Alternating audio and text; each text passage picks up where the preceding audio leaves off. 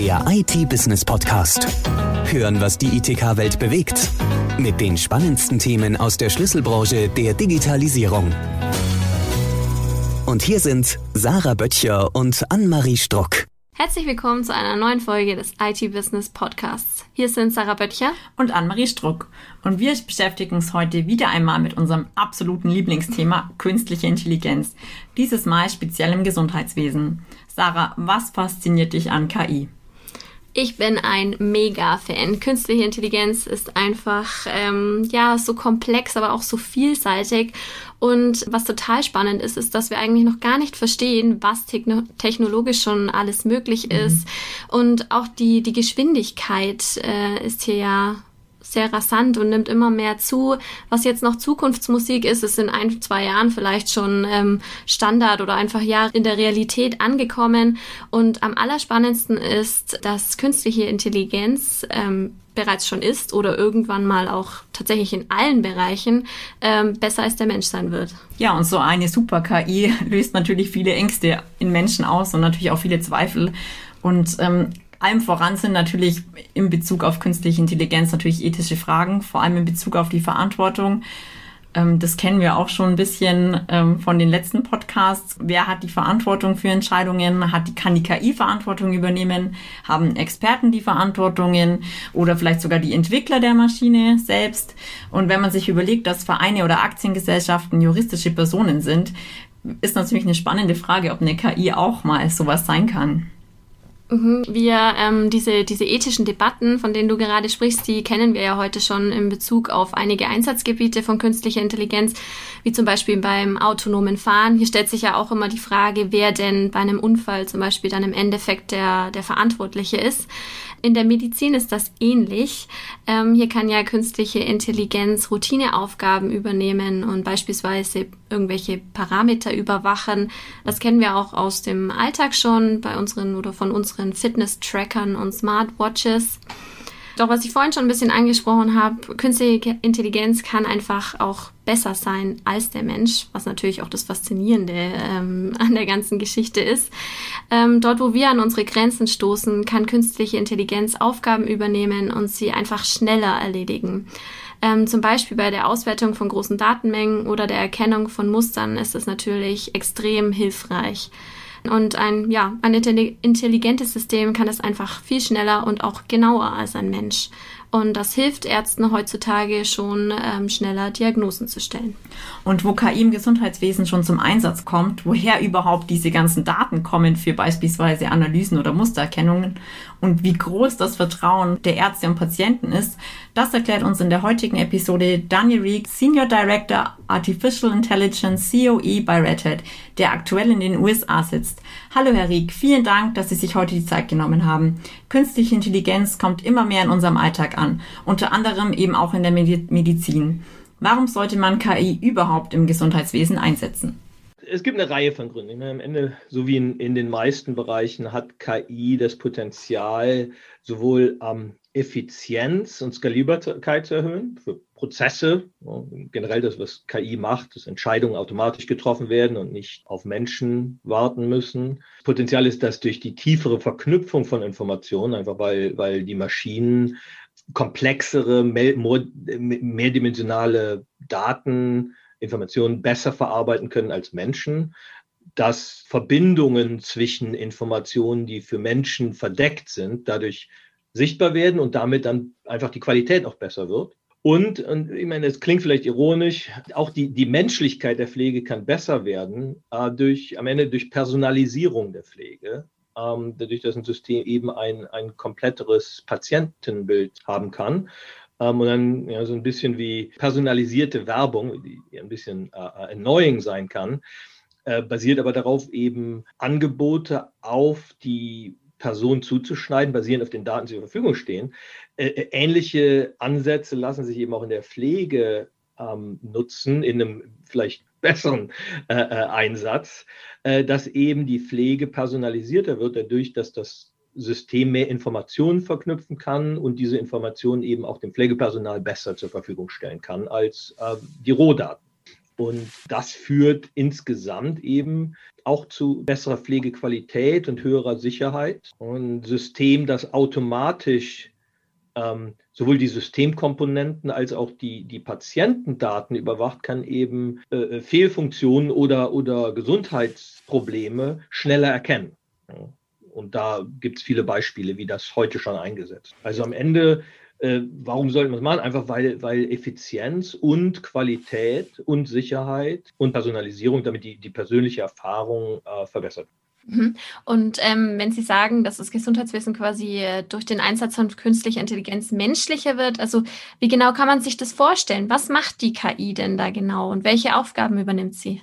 Der Ansatz ist, dass die Informationen, die dem Pflegepersonal zur Verfügung gestellt werden, in der Interaktion mit dem Patienten eben personalisierter sind, dass, dass eben ähm, äh, Profildaten verknüpft werden, sodass, wenn ich mit am Bett eines Patienten stehe als Pflegekraft, nicht nur ein statisches, ein statischer Papierchart da ist, der vielleicht dann outdated ist, habe ich eben Informationen, die ähm, zugeschnitten sind auf die konkrete Situation.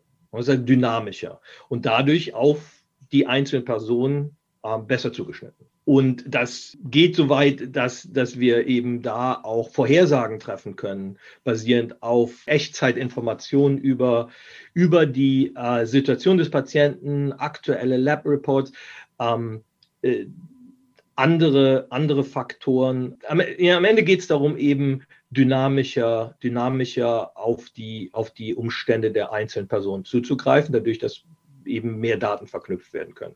Und was die KI da macht am Ende, eben das ist der Kern von äh, künstlicher Intelligenz, ist im Grunde Zusammenhänge von Daten automatisch zu verstehen und dann darauf basierend Empfehlungen zu geben oder sogar automatische Entscheidungen zu treffen. Ein Beispiel aus der Softwareentwicklung oder generell halt wie Regeln entstehen. Also ähm, Softwareentwicklung ist da vielleicht das beste Beispiel. Wenn ich traditionell Software schreibe ohne künstliche Intelligenz, dann muss ein Mensch die Zusammenhänge von Eingabedaten Daten und den Ausgaben verstehen und die dann in Regeln fassen.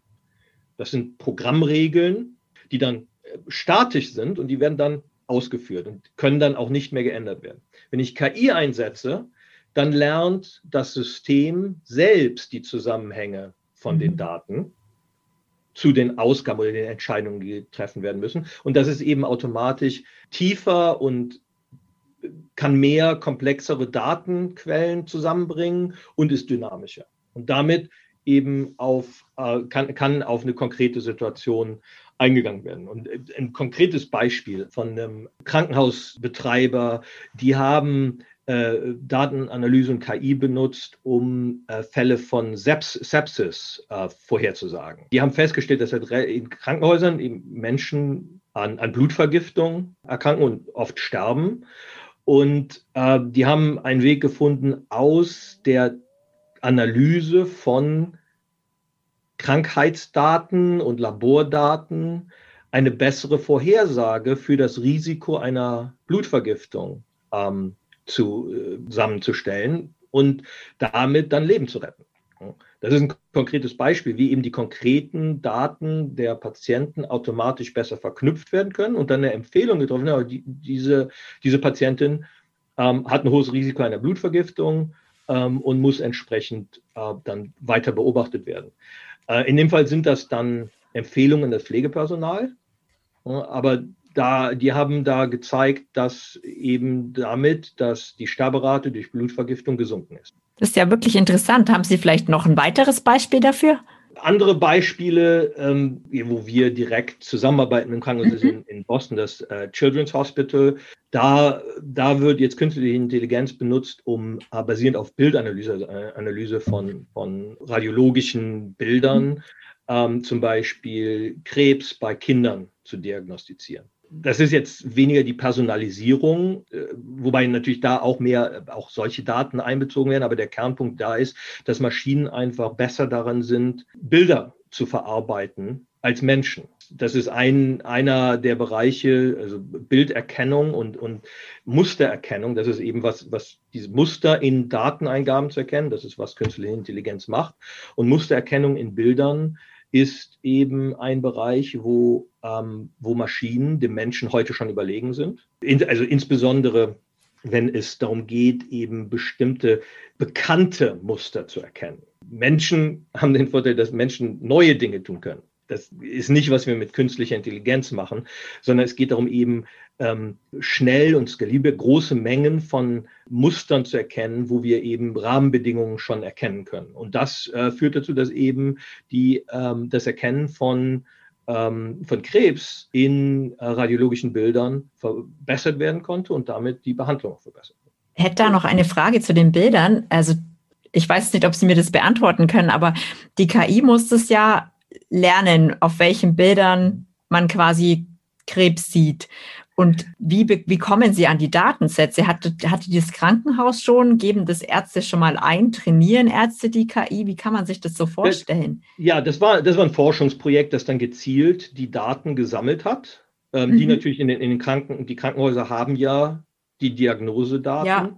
Und äh, das funktioniert äh, meistens so, dass Daten in, in dem Fall einfach, da waren natürlich Daten von vollständigen Fällen, äh, inklusive Biopsie und, und Nachbehandlung. Das heißt, Patientenhistorie, wo eben bekannt war, dass diese Patienten diese Form von Krebs hatten. Mhm. Und dann wird die Maschine mit diesen, die werden dann, das nennt man Labeling, also das, ist so ein Begriff, der in der KI dann oft auftaucht, da wird eben beschrieben für die Maschine, was das Bild ist. Und ähm, davon braucht man dann viele Bilder. Damit wird dann die künstliche Intelligenz trainiert. Und der Punkt ist, dass dann die künstliche Intelligenz lernt, wenn man das richtig macht. Das ist, das ist natürlich immer der, der Punkt. Das muss halt qualitätskontrolliert werden. Ähm, aber am Ende kann die Maschine dann das gleiche Pattern, ne, also das gleiche Muster in neuen Bildern erkennen. Und das eben besser als Menschen. Zum einen, weil Maschinen eben nicht müde werden. Das ist immer relativ spezifisch. Also die, die, die Maschine, diese, diese KI kann dann nicht ähm, äh, andere Erkrankungen oder eben, äh, die kann auch keine anderen Krebsformen erkennen, sondern mhm. speziell diese Art von Krebs. Kommt ein bisschen darauf an, wie spezifisch das trainiert werden kann. Für komplexere Analysen hat man oft verschiedene Modelle, die dann laufen. Aber das ist ja wiederum auch äh, ein Vorteil der Maschine, dass der Maschine egal ist, wie viele, also da gibt es natürlich Zeitlimitierungen äh, am Ende, aber es ist kein Problem, eben verschiedene Modelle gegen die gleichen Daten laufen zu lassen. Da wird niemand müde. Also so gesehen ähm, äh, äh, funktioniert das dann ganz gut. Verschiedene Dinge, nach denen, nach denen wir suchen, zu trainieren und dann ähm, auf diese Daten anzuwenden. Aber ja, der Punkt ist, man, wir müssen erst die Eingabedaten haben, dann, äh, dann können wir damit ein Modell trainieren und dann äh, können wir das eben anwenden und dann natürlich weiter verbessern über die, die Erfahrung, die gesammelt wird, eben durch die Anwendung des Modells. Also es lernt dann immer weiter. Kernproblem ist ja natürlich, die Daten zu bekommen. In, in diesem Fall war das relativ einfach, weil es eben ein Krankenhaus, ein äh, Forschungsprojekt des Krankenhauses war mit einem sehr klaren Vorteil und das System am Ende auch nur ein Empfehlungssystem ist. Das heißt, dass das hilft in der Diagnose, aber es trifft keine eigenen Entscheidungen. Und damit ist es dann auch, da kann, das kann keinen Schaden anrichten, per se, zumindest wenn, wenn es vernünftig eingesetzt wird und mit den, den, den, den richtigen Erwartungen eingesetzt wird. Oft ähm, werden solche Systeme dann aber auch mit synthetische Daten und simulierte Umgebung, um eben bestimmte Situationen zu simulieren. Das heißt, wir können also ähm, in dem Krebsfall hilft das nicht, weil da brauchen wir halt wirkliche äh, richtige Bilder, die können wir nicht kreieren.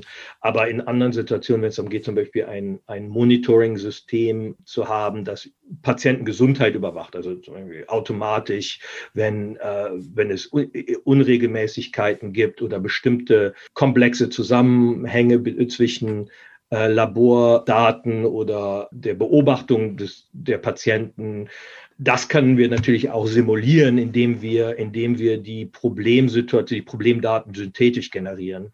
Und da brauchen wir nicht unbedingt jetzt das EKG von einem Patienten, wenn wir mhm. wissen, welche EKG-Werte ähm, die ein Problem sind. Mhm. Ähm, Sie hatten ja eben erwähnt, dass dann ähm, quasi die KI zu einem Schluss kommt ähm, oder entweder entscheidet, dort kann oder sieht nach Krebs aus oder eben nicht.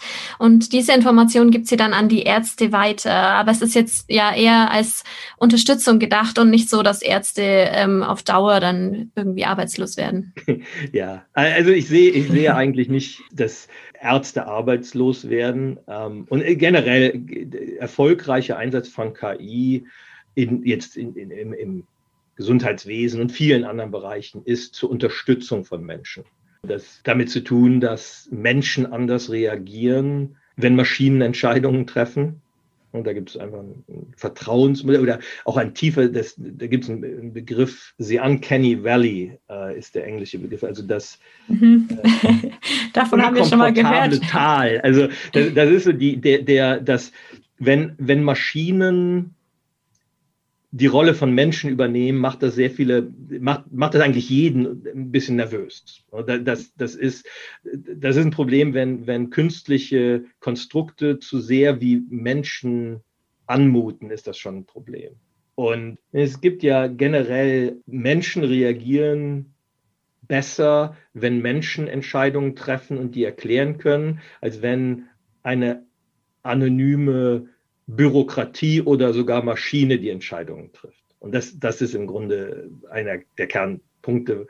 Ja, und auch die Frage der Verantwortung, oder? Ja, also wer würde denn die Verantwortung ja, für so eine Diagnose übernehmen, ja. wenn jetzt, also das aufgrund einer KI entschieden wird? Das ist ja immer die große Frage. Hat dann der, der Entwickler vielleicht sogar die Verantwortung oder der Arzt? Aber die KI selber ist ja ein, eine Technologie. Ja, das also, also, am Ende das wird natürlich dann sehr schnell sehr philosophisch. Ähm, ja.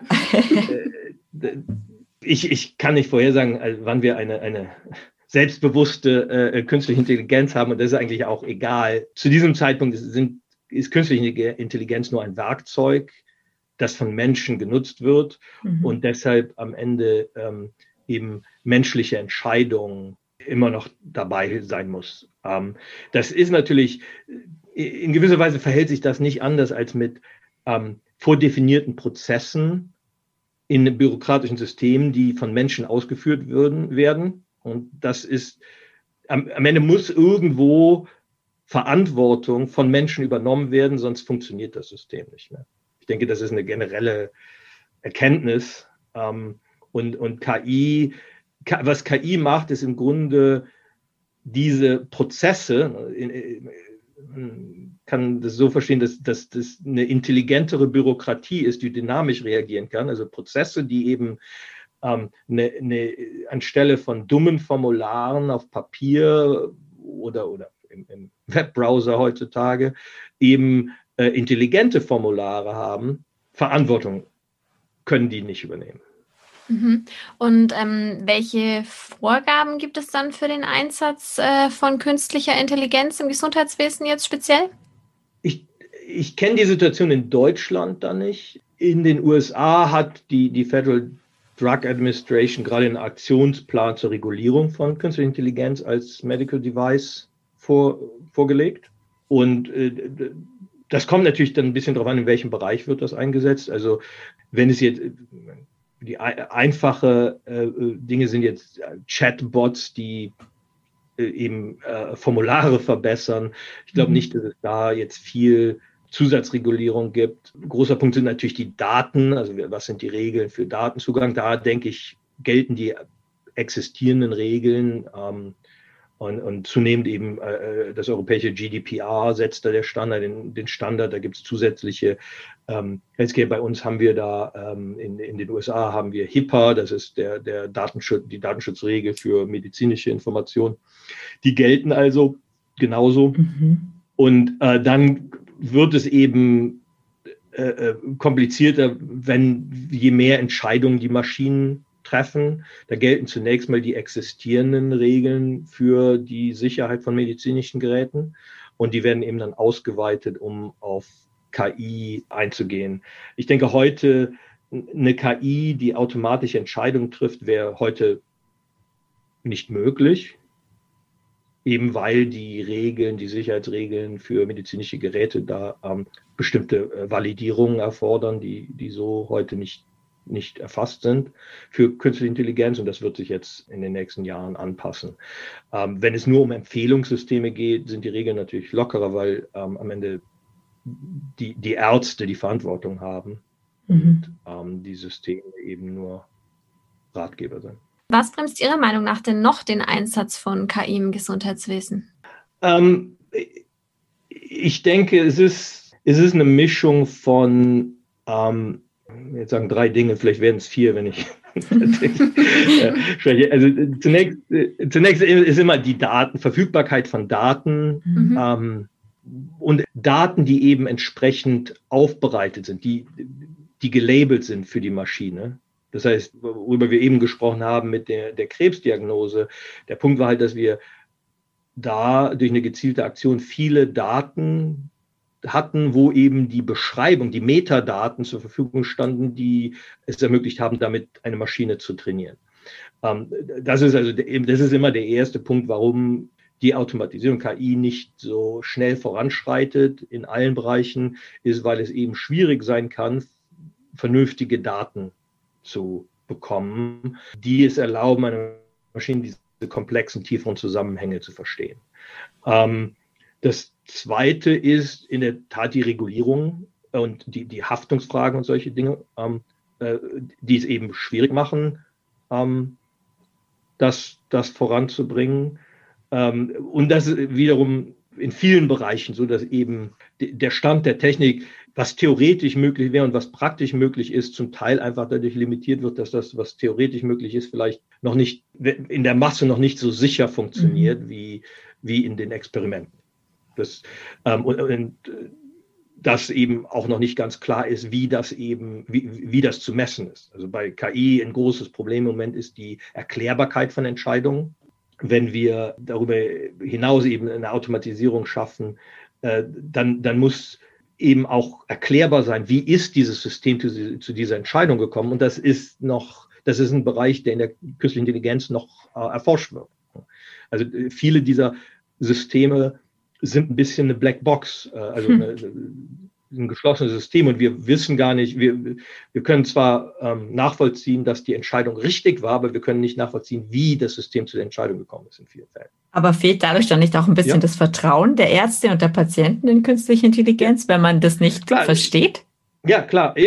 Das ist einer der Punkte, warum künstliche Intelligenz vorsichtig eingesetzt wird in, in Bereichen, wo künstliche, wo die Entscheidung ähm, direkten Einfluss auf die physische Welt oder, oder die, das Leben von Patienten hat, äh, da wollen wir eben nicht mit dem Feuer spielen. Und das ist, das ist einer Punkt. Und es gibt ja andere Bereiche, wo, wo das ein bisschen ähm, offensichtlich auch diskutiert wird. Wenn wir selbstfahrende Autos anschauen, mhm da gibt es halt gewisse Dinge, wo dem System vertraut wird, Spurhalteassistenten und solche Sachen. Aber von wirklich selbstfahrenden Autos, die massenhaft eingesetzt werden und mit Menschen interagieren im Verkehr, da sind wir schon noch ein bisschen entfernt.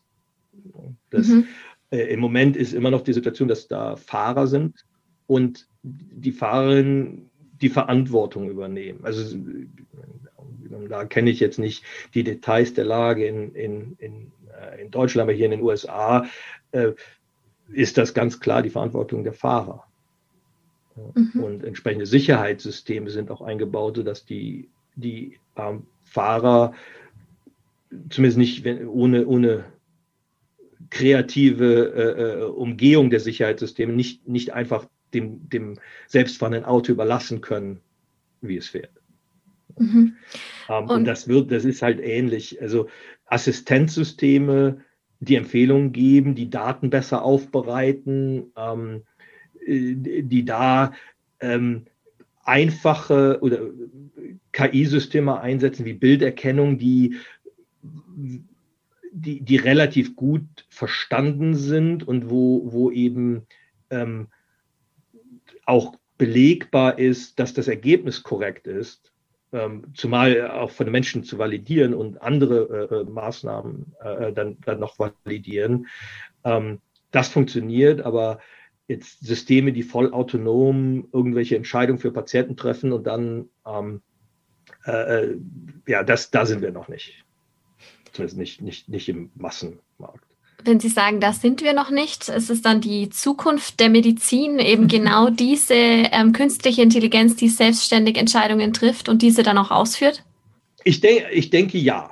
Also, ähm, zumindest, also ich, ich denke, es werden individuelle Entscheidungen sein. Also es ist nicht, es wird nicht das Abschalten der, der lebenserhaltenden Maßnahmen sein, mhm. aber dass äh, dass Systeme zum Beispiel automatisch Behandlungen anordnen, basierend auf, in, in, in, mit statischen Regelsystemen gibt es sowas ja heute schon, dass eben, wenn bestimmte, äh, ähm, bestimmte Parameter erfüllt sind, dass automatisch Dinge passieren, auch, auch im, im, im Gesundheitswesen. Das gibt es schon. Und dass das eben äh, basierend auf, auf künstliche Intelligenz und Machine Learning, also wo Maschinen von den Daten gelernt haben, passiert, das, das wird kommen.